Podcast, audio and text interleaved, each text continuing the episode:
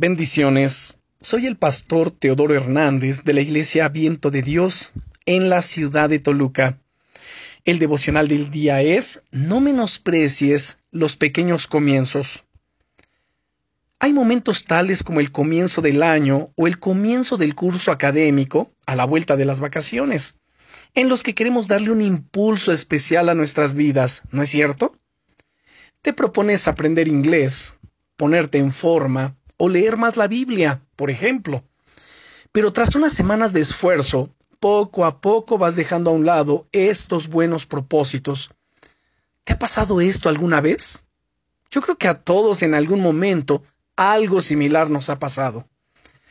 Dice la leyenda que un rey quería recompensar a Sisa, uno de sus súbditos, creador del famoso juego de ajedrez, Sisa le dijo que la única recompensa que quería era en granos de trigo en las casillas de un tablero de ajedrez. Un grano en la primera, dos en la segunda, cuatro en la tercera y así sucesivamente. El rey contento accedió, pensando que Sisa terminaría llevándose un saco de trigo. Lo que no sabía que ese cálculo ascendía a 18 trillones de granos de trigo, lo equivalente a la cosecha mundial de 100 años.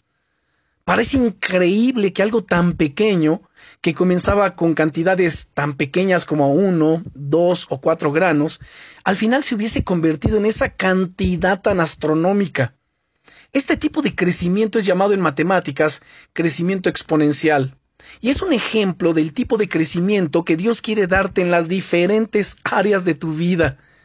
El primer paso para lograr, para poder más bien experimentar este crecimiento, es comenzar por la primera casilla con un simple grano. Sí, puede que no parezca mucho, pero la Biblia de hecho dice en el libro del profeta Zacarías capítulo 4 y versículo 10, no menosprecien estos modestos comienzos, pues el Señor se alegra cuando vea que el trabajo se inicia. Qué maravilloso es esto. No menosprecies los comienzos pequeños, solo empieza a moverte. Y aunque veas que todo va lento al principio, o que no hay mucho cambio, no dejes de seguir avanzando.